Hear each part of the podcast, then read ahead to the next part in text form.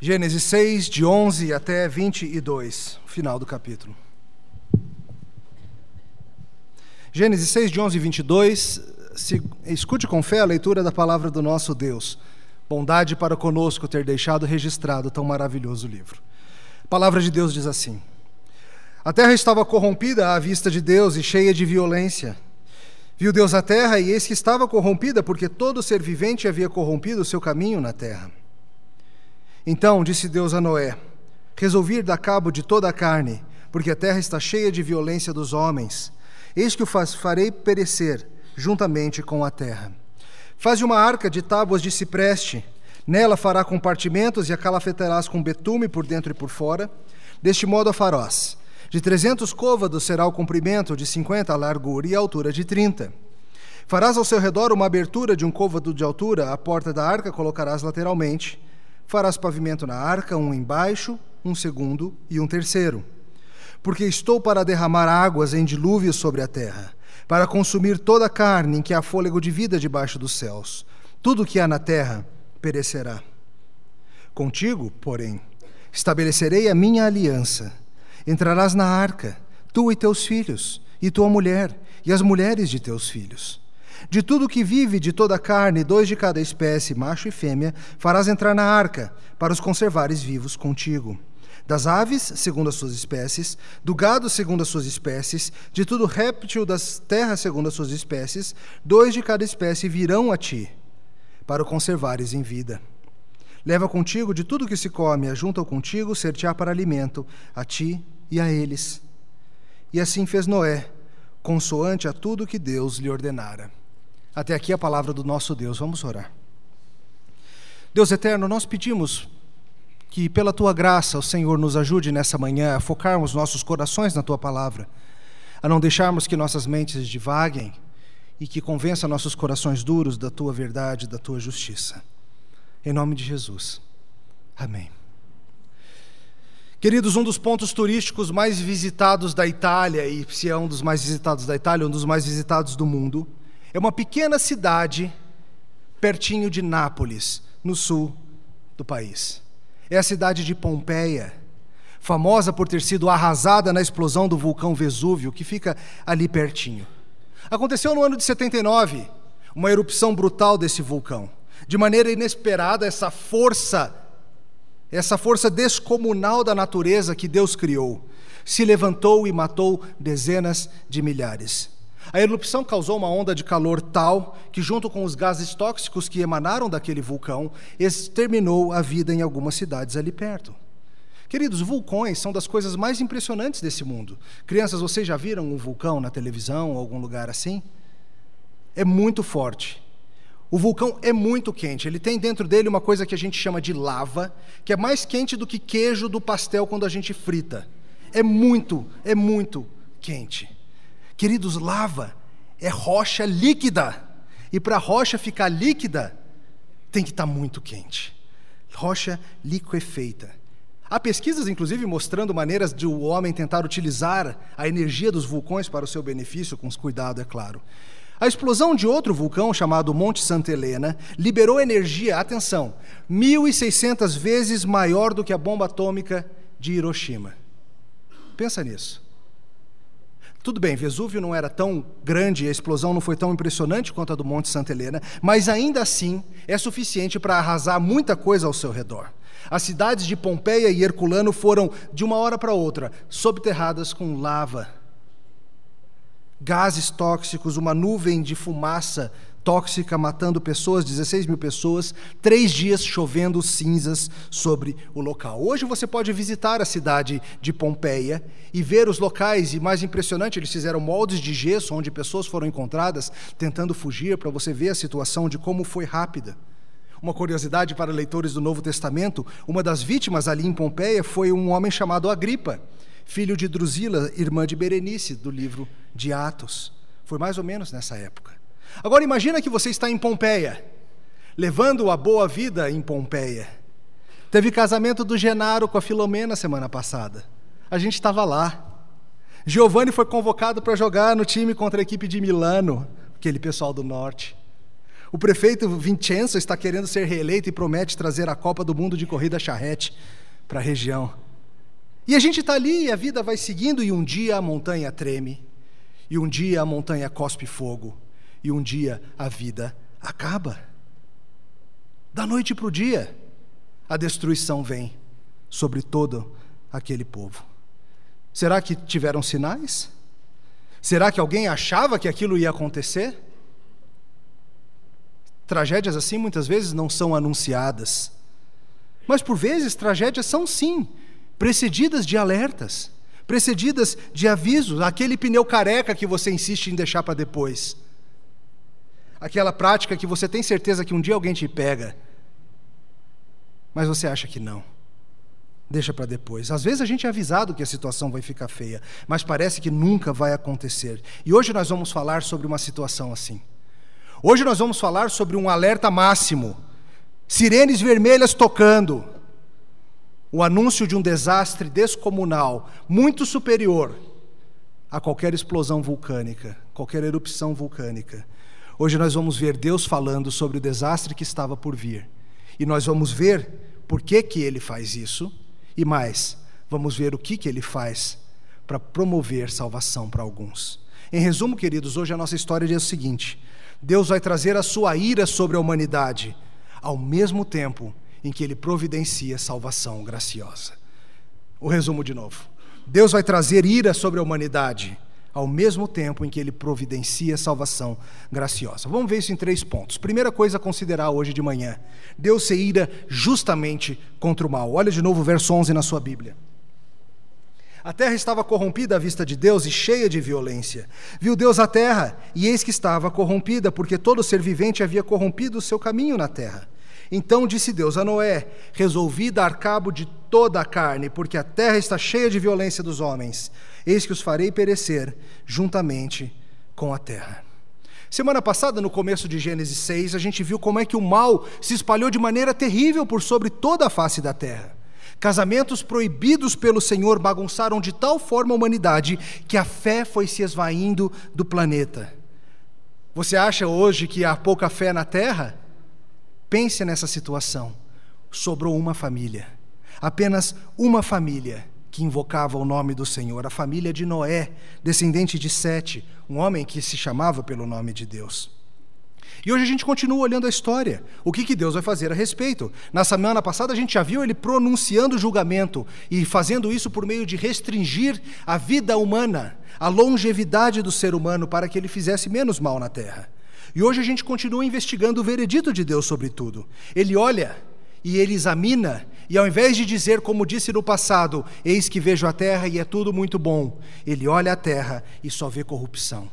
Ele olha a terra e só vê violência. Ele olha a terra e ela está para ser destruída. Ela está para ser destruída porque os propósitos de Deus foram corrompidos para o mal. E ele olha e vê violência. A palavra hebraica para violência é Hamas. Você que assiste noticiários de TV já conhece essa palavra. Em árabe a palavra é outra, mas ela foi feita intencionalmente para soar como tal para os judeus de hoje. Hamas, violência. Deus olha a terra e ele vê que aquilo que foi criado muito bom está se matando, se destruindo e fugindo das intenções de Deus. O homem criado para ter comunhão com Deus, o homem criado para ter comunhão com sua esposa e com os outros seres humanos, o homem criado para ter comunhão com a criação, encheu tudo de corrupção e violência. Queridos, isso é algo que a gente vê de novo e de novo na história da humanidade. O homem acha que vai encontrar longe de Deus paz, felicidade e tranquilidade. Mas isso nunca acontece. A Revolução Francesa, por exemplo, mostrou claramente que o caminho sem Deus não gera igualdade nem liberdade, muito menos fraternidade. Gera violência e morte.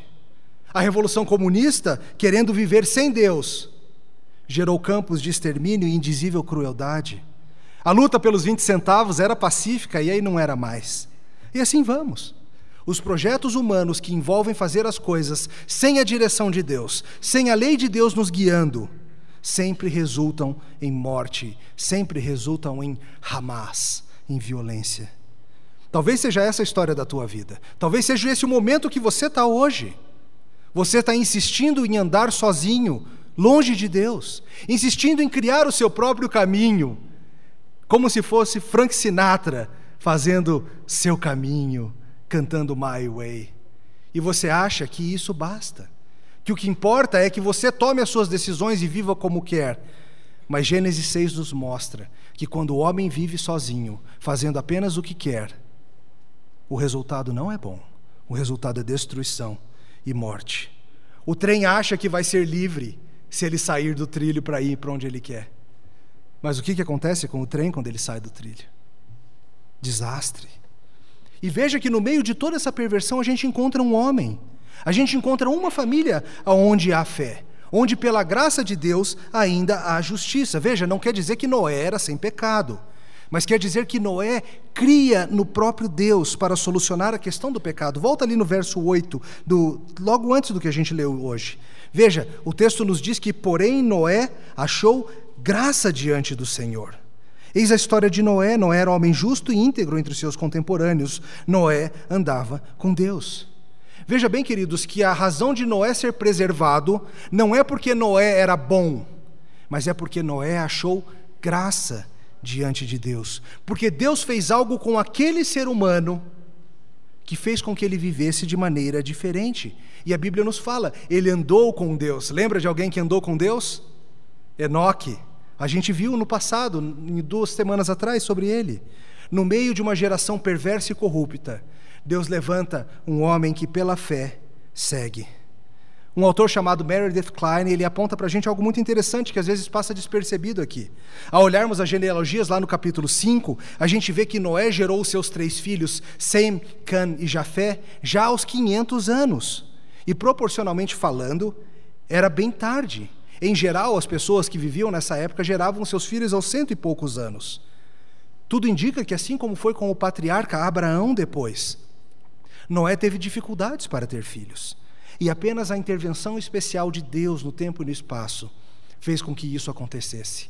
A gente vê em toda a história da redenção uma história de nascimentos impressionantes e não naturais. E veja que Deus, olhando aquela família boa, e Deus olhando a humanidade corrompida, Deus faz um alerta: eu vou acabar com tudo. Eu vou pôr o fim nessa história. E a pergunta é: será que Deus não está exagerando? Será que Deus não podia deixar correr um pouco mais? Veja bem, querido, a corrupção da família que se instaurou. Se nós fomos criados em imagem de Deus para vivermos uma relação monogâmica, um homem e uma mulher se juntando e se tornando uma só carne ao deixar os seus pais. Aqui nós vemos desde Lameque que a poligamia se instaura e depois quando vêm os tiranos poderosos, eles começam a formar haréns para si, tomando mulheres para si, as que eles queriam. A família está corrompida. O culto a Deus está corrompido. Se antes havia culto ao Deus verdadeiro, a partir de Caim, a adoração começa a ser corrompida em adorar o Deus verdadeiro de forma errada. E depois em adoração pagã mesmo, deuses falsos, adoração à serpente, gente que não se importava mais com o nome do Criador, que apenas queria adorar os seus falsos deuses. E mais, corrupção de todo o caminho da vida. Se antes parte das pessoas buscavam seguir o caminho do Senhor, Pouquíssima gente, em certos casos. Como falamos, aqui só tem uma família. A fé se esvaiu da terra. Deus é santo, irmãos. Deus é justo. Seria, ele não seria muito respeitável se ele fosse um santo juiz que não pune o pecado. Um juiz que fecha os olhos para o mal em nosso sistema judiciário, o que, que você pensaria disso? Um juiz que finge que não viu, um juiz que deixa para lá, um juiz que ignora a lei. O Deus santo e justo não pode ignorar a Deus, a lei que ele próprio fez. E sabe, queridos, no nosso coração nós ansiamos por um Deus justo. É bom para o coração quando um criminoso pega uma pena justa, uma pena longa. Quando alguém que comete crime indizível vai mesmo para a cadeia, ao invés de escapar da cadeia numa tecnicalidade. O que a Bíblia está nos dizendo é: Deus vê todo o mal. Nenhum mal escapa à sua vista, nenhum pecado escapa da atenção do nosso Deus. Mas ao mesmo tempo, nós não queremos um Deus justo, não é verdade? Nós queremos um Deus que finja que não viu quando somos nós que aprontamos. Nós somos prontos em usar medidas diferentes para julgar os nossos irmãos, E nós não queremos que esse Deus nos julgue assim. E Deus traz o alerta, Deus traz o aviso. E Noé serviu de alerta. É importante que você entenda isso. A Bíblia nos ensina, lá em 2 Pedro 2,5, que Noé era pregador da justiça. Que Noé não era apenas um homem santo e justo diante de Deus, mas ele foi alguém que proclamou a justiça divina ao longo de toda a sua vida. O que as Escrituras nos apontam é que a verdade de que o, entre o alerta divino e o dilúvio em si passam-se alguns anos. E Noé, nesse tempo, ao mesmo tempo que construía a arca, certamente alertava as pessoas acerca do juízo. Ele pregava a verdade de Deus e falava sobre o caminho de salvação. Ele estava alertando acerca do mal que estava por vir. Salmo 29, que nós lemos hoje no começo do culto, fala sobre a voz poderosa do Senhor. Fala sobre o Senhor presidindo sobre as muitas águas, o Senhor vindo em julgamento sobre as nuvens, o Senhor poderosamente vindo para julgar a terra, presidindo sobre as águas de destruição. Assim como um dia ele virá, o Novo Testamento nos ensina, novamente sobre as nuvens, o Filho de Deus em poder e glória para trazer juízo. E Deus novamente nos alerta. Nós lemos hoje no culto Mateus capítulo 24. E é interessante que Jesus fala que as pessoas vivem de maneira semelhante à maneira que viviam na época de Noé. As pessoas vivem casando, comendo, bebendo, se divertindo, e veio o dilúvio como em Pompeia, como na vida em geral. Querido, você não sabe quando é o dia da prestação de contas. Essa é a verdade. Você não sabe. Quando é que você vai ter que dar conta daquilo que você fez? O IPVA você sabe, chega no começo do ano. O cartão de crédito você sabe, chega mais ou menos ali no dia 20. Aquilo você sabe, chega no dia tal. Mas você não sabe qual é o dia que Deus te chamará, seja pelo retorno de Jesus Cristo, seja pela tua própria morte, você não sabe qual é o dia em que você terá de prestar contas perante o mesmo Deus Santo que destruiu a terra com aquele dilúvio. Queridos, a vinda do Filho do Homem será assim. O juízo está marcado, e do mesmo jeito que foi com Noé, nós não sabemos. Nós achamos que porque estamos crescendo em cultura, tecnologia e arte, nós iremos viver para sempre. Nós achamos que a vida seguirá nesse mundo para sempre. Não! Um dia Deus colocará fim em tudo isso e hoje você que está sentado aqui está recebendo um alerta. Está recebendo um alerta semelhante ao que aquele povo ouviu nos dias de Noé. Deus vem em justiça sobre esse mundo. Mas então, como é que a gente faz? Como que a gente escapa dessa terrível certeza do juízo divino? E a gente entra para a nossa segunda parte. Deus providencia uma saída para o homem. Olha o verso 14. Faze uma arca de tábuas de cipreste, nela farás compartimentos e calafetarás com betume por dentro e por fora Deste modo a farás: de trezentos côvados será o comprimento, de cinquenta a largura e a altura de trinta. Farás ao seu redor uma abertura de um côvado de altura, a porta da arca colocarás lateralmente, farás pavimentos na arca, um embaixo, um segundo e um terceiro. Porque estou para derramar águas em dilúvio sobre a terra, para consumir toda a carne que é fôlego da vida dos baixos dos céus, tudo que há na terra perecerá. Primeira lição que você tem que aprender agora. O único jeito de se proteger da ira de Deus é através de algum método que o próprio Deus nos dê. Não adiantaria Noé inventar alguma coisa.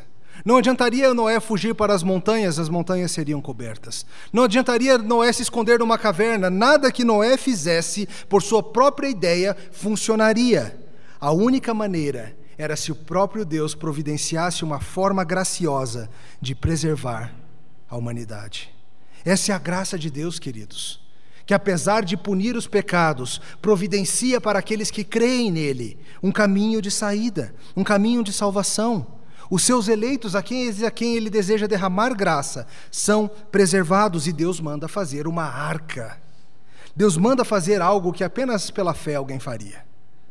Lá em terra seca, lá no meio do nada, construir uma embarcação gigantesca, maior que qualquer coisa já vista até então maior que as embarcações de madeira feitas em séculos vindouros depois disso aqui, e apenas ultrapassada pelas grandes embarcações metálicas de nosso tempo. Deus manda fazer uma arca. E veja, não é aquela arquinha que você vê nos livrinhos infantis. É uma coisa monstruosa. apropriada ao mar, apropriada a ondas, apropriada a ventos. Tem bastante material na internet, artigos, livros disponível para você sobre dimensões, materiais, espaço para animais. Henry Morris, o pessoal do Respostas em Gênesis e outros fazem diversos cálculos interessantíssimos sobre tamanho, navegabilidade e tudo isso. A gente não vai entrar em grandes detalhes disso, mas é importante que você note algumas coisas. Primeiro, é Deus quem determina como vai ser. Isso aparece depois em outras partes da Bíblia quando a gente fala do tabernáculo, quando a gente fala do templo, quando a gente fala de diversas coisas em que nós vemos que Deus é quem prescreve o caminho de salvação. Ele não deixa para a gente imaginar como vai ser. Tem que ser feito do jeito que Ele coloca.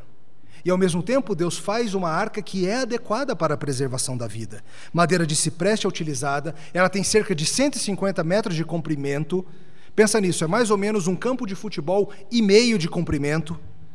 Ela não era um cubo, mas era algo mais parecido com uma caixa comprida. Ela tinha três decks, três níveis, entrada para luz e ar. E lembre-se que é uma construção que levou algumas décadas para fazer. Ela é calafetada com betume. E aqui vale a pena a gente parar um pouquinho. A ideia do betume é que ele impermeabilize a arca. Recentemente li um artigo muito interessante. Se quiser me pede por e-mail, eu te mando. Em que o autor sugere que betume não é a tradução mais adequada aqui. Betume é um derivado de petróleo, sim, que poderia ser utilizado para impermeabilizar, mas a sugestão desse artigo, movido por considerações linguísticas e científicas, é que o corante chamado rena, que também é a mesma palavra em hebraico, deve ter sido utilizado. Funcionaria como impermeabilizante também e seria ainda mais adequado à saúde dos animais, por causa do seu aroma agradável, por não exalar gases tóxicos, e seria inclusive muito mais fácil e comum de encontrar naquela região. E em tudo isso, queridos, há um simbolismo muito bonito. Lembre-se, é, há um dia na história de Israel, um, um, calendário judaico, um dia importantíssimo que é chamado de Yom Kippur. Já ouviu falar disso? O Yom Kippur é o dia da cobertura, o dia da expiação. O dia em que Deus cobre os nossos pecados, a palavra Kippur está ligada a isso, a cobrir. E a palavra usada para traduzir betume aqui é um kafar, é uma cobertura que cobre e protege. E a ideia é que essa rena vermelha cobrindo e protegendo a arca, simbolicamente nos lembraria daquilo que acontece depois, quando o próprio sangue dos cordeiros e depois do Cordeiro de Deus vem sobre nós como cobertura, como Kippur. Seria um jogo de palavras feito aqui. De qualquer forma, como essa e outras curiosidades, tem bastante material por aí. Algumas coisas você tem que notar, entretanto. Veja que toda a família de Noé é introduzida na arca.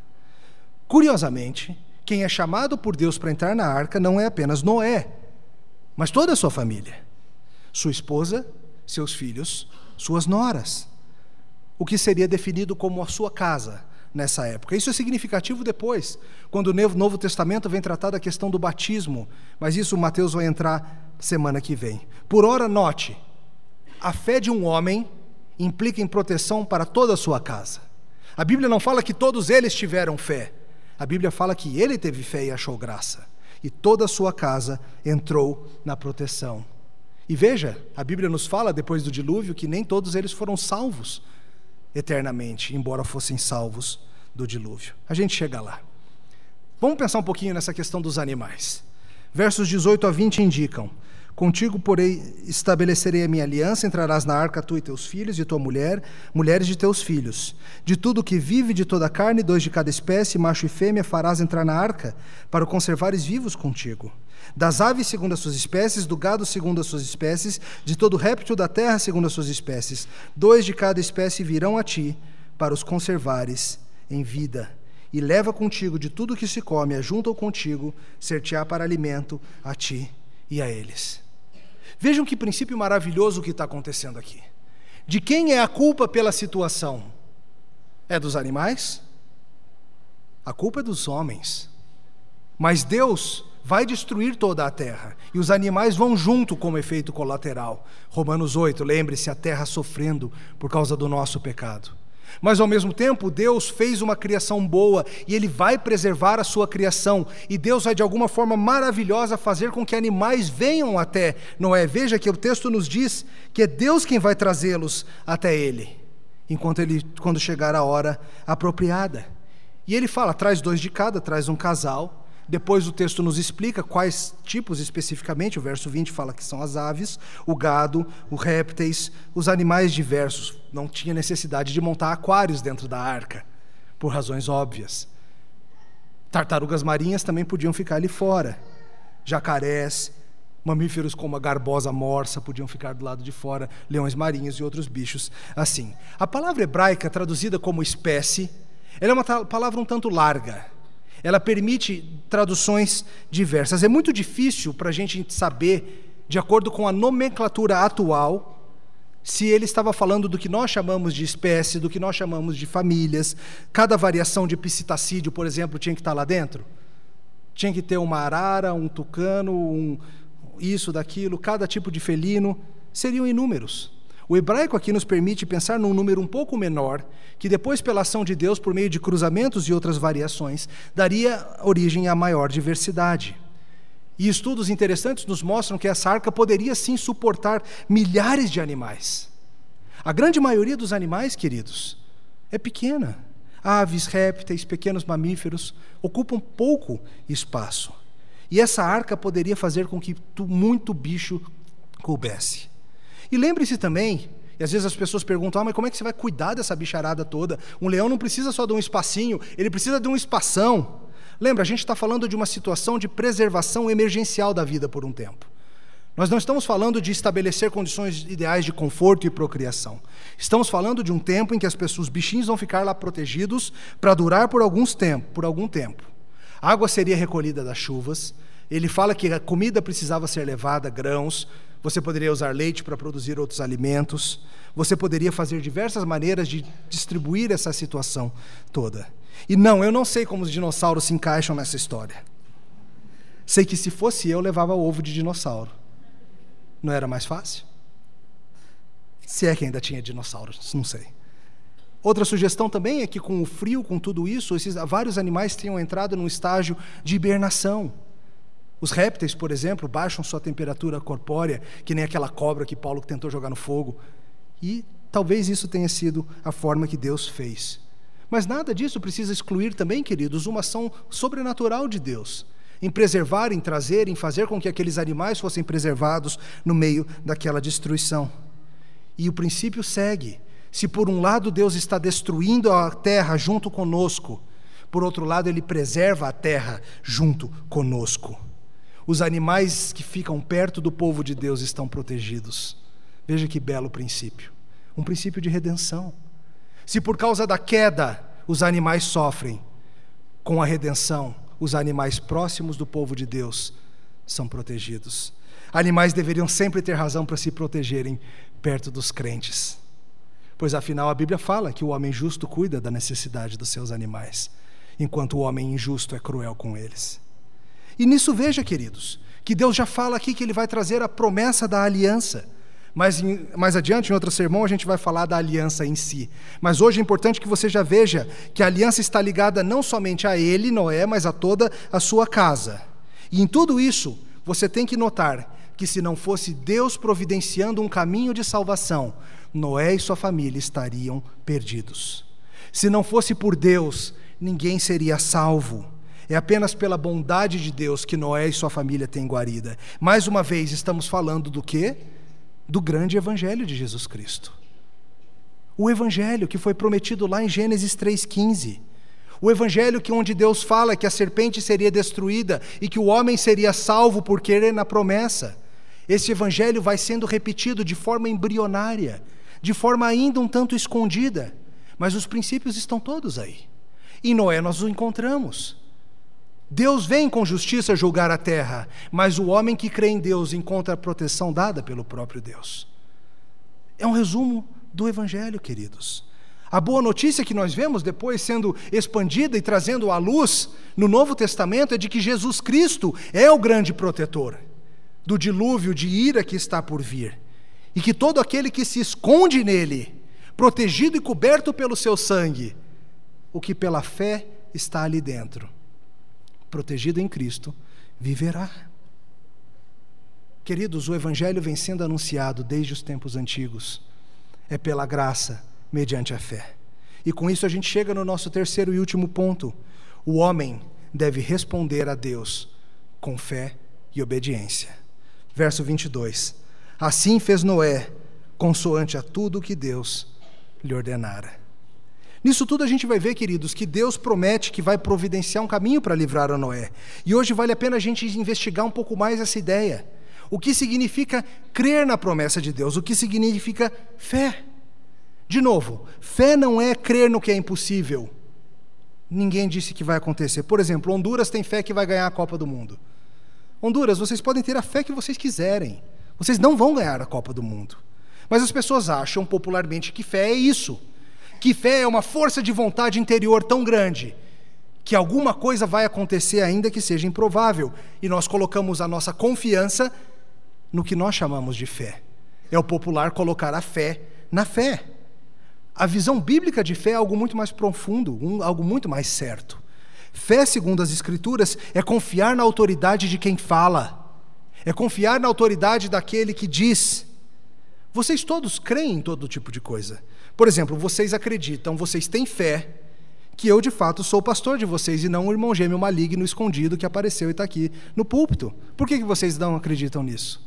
Por que, que vocês acreditam que eu sou quem eu sou? Por que, que você acredita na sua mãe? Quando a sua mãe fala alguma coisa para você, mesmo sem ter provas, evidências de que ela está falando a verdade. Por quê? Ah, é mamãe. Mamãe fala a verdade. Fé, biblicamente, é a certeza das coisas que nós não vemos. Mas essa certeza é gerada porque nós confiamos em quem é digno de confiança. Fé na palavra de Deus é algo certo, é a resposta correta diante do que Deus fala. Não tem fonte mais confiável nem a mamãe. Deus é a fonte absoluta de verdade. Se ele fala, é verdade, eis que a virgem conceberá. Ah, isso não é possível. Deus falou. Aconteceu. Deus falou que vai destruir a terra inteirinha com água. E que se Noé construir um barcão, quem entrar no barcão vai ser preservado. Ah, até parece. Deus falou. Fé significa crer no que Deus falou. O que é ser justo segundo as Escrituras? Ser justo segundo as Santas Escrituras é crer no que Deus fala acerca do caminho de salvação. Ser justo segundo a Bíblia não é ser sem pecado não é cumprir a lei perfeitamente, mas é abraçar aquele que cumpriu em nosso lugar. É crer que alguém fez o que nós não éramos capazes de fazer. É crer pela providência de Deus que Ele providencia a nossa própria salvação. E queridos, foi essa fé que sustentou Noé. Foi essa certeza de que se Deus falou, acontece por décadas construindo aquela arca. A gente não sabe exatamente quanto tempo, alguns cálculos baseados na idade dos seus filhos falam entre 75 e 100 anos, mas foi muito tempo construindo aquela arca. E o que, que sustenta um homem numa tarefa assim? Veja, Deus não aparecia toda semana para falar para ele: segue no caminho. Estou lembrado, não esqueci. Deus não precisa ficar fazendo isso. Deus falou aquelas décadas atrás que iria acontecer, e Noé crê. Calvino coloca da seguinte forma: veja, veja o desafio para a fé. O tamanho prodigioso dessa arca deve ter sido exageradamente grandioso para todos os sentidos. É o tipo de coisa que faz com que você sequer comece a trabalhar. Você já teve essa experiência? Às vezes tem uma tarefa no trabalho tão grande que você nem começa, de tão grande que é. Esse é o tipo de tarefa que imobilizaria um homem sem fé.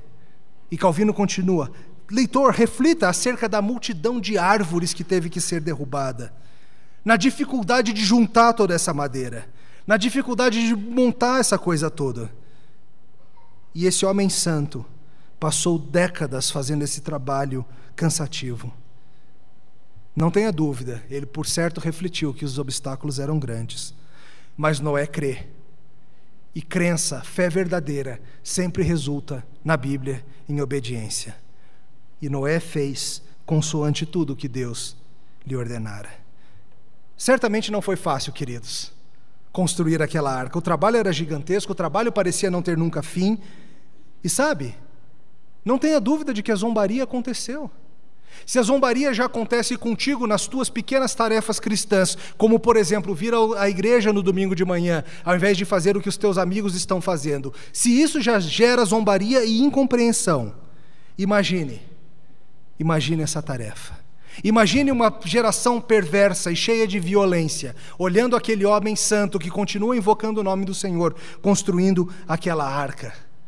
Francis Schaeffer, que morava na Suíça, nos Alpes suíços, fica fala, conta como ele imaginava aquela arca sendo construída nos Alpes e talvez adaptando para a gente. Pensa, tem alguém ali do lado do catetinho, construindo um barcão de 150 metros de comprimento. E o pessoal passa de ônibus, e o pessoal vai indo para o Gama e vê, e olha, e volta rindo, e todos os dias passa o Expresso DF rindo, e volta, e a gente vai lá, e o pessoal tira foto, e o pessoal bota no Facebook, olha o maluco da arca. E por décadas isso prevalece. Schaeffer coloca da seguinte forma: fé é permanecer contra o que pode ser visto, no momento em estar disposto a ficar desamparado por crer em Deus. Não é um salto não é uma negação da racionalidade, mas é sentar-se num barco no meio dos Alpes, quando a maioria das pessoas diz que não faz sentido. E sabe, meu irmão, você é chamado também a crer no que Deus fala pela fé, porque Ele é a autoridade máxima e suprema, e se Ele falou, acontece. E por vezes terá coisas na tua vida em que você vai querer andar por vista. Essa é a grande tentação. Andar pelo que eu vejo, andar pelo que eu sinto, andar pelo que eu escuto, ao invés de andar pelo aquilo que Deus falou. E o desafio para você, cristão, é seguir a Deus pela fé. E fé, de novo, resulta em obediência. Veja bem, fé não é o mesmo que obediência, como alguns hoje tentam colocar. Mas obediência sempre vem como resultado da fé. Significa viver agindo como Deus falou. Sabe o que isso significa? Que a maneira em que você cuida da sua família tem que fazer diferença se você crê em Cristo que você vai investir neles, quando o seu bolso diria, por exemplo, que era melhor trabalhar mais. Que você vai estar na igreja, quando o seu bolso ou o seu livro de estudo do concurso diriam que era melhor você não estar aqui. Isso significa que você vai estar com o povo de Deus. Isso significa que você vai se gastar em trabalhar com o povo da igreja, quando é muito mais fácil não trabalhar com o povo da igreja, porque o povo de lá dá dor de cabeça. Mas pela fé, nós agimos como Deus manda. E o chamado, querido, é para que você o siga. Nós somos chamados todos a, pela fé, nos abrigarmos nele, a recebermos. E talvez a pergunta do seu coração seja: como que eu faço para ser salvo? E a resposta bíblica é muito simples: creia em Jesus Cristo, arrependa-se e creia nele. Ele é a arca providenciada por Deus para que você se abrigasse.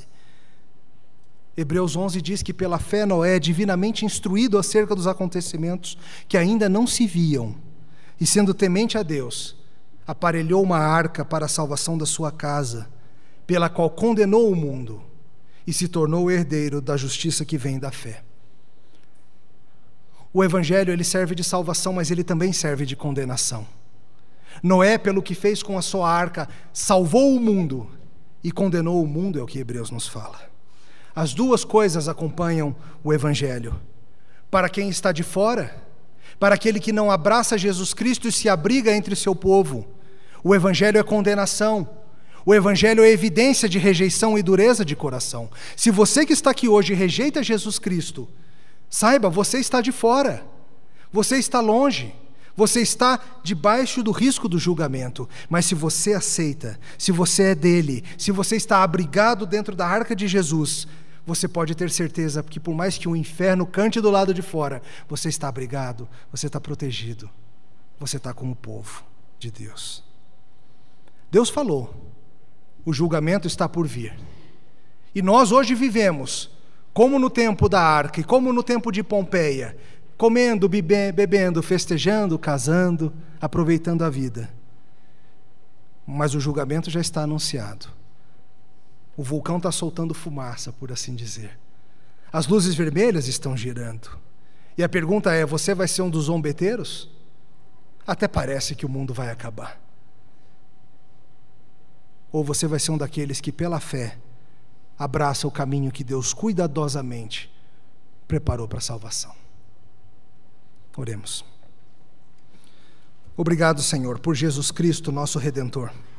Obrigado, Senhor, porque se não fosse por Ele, nenhum de nós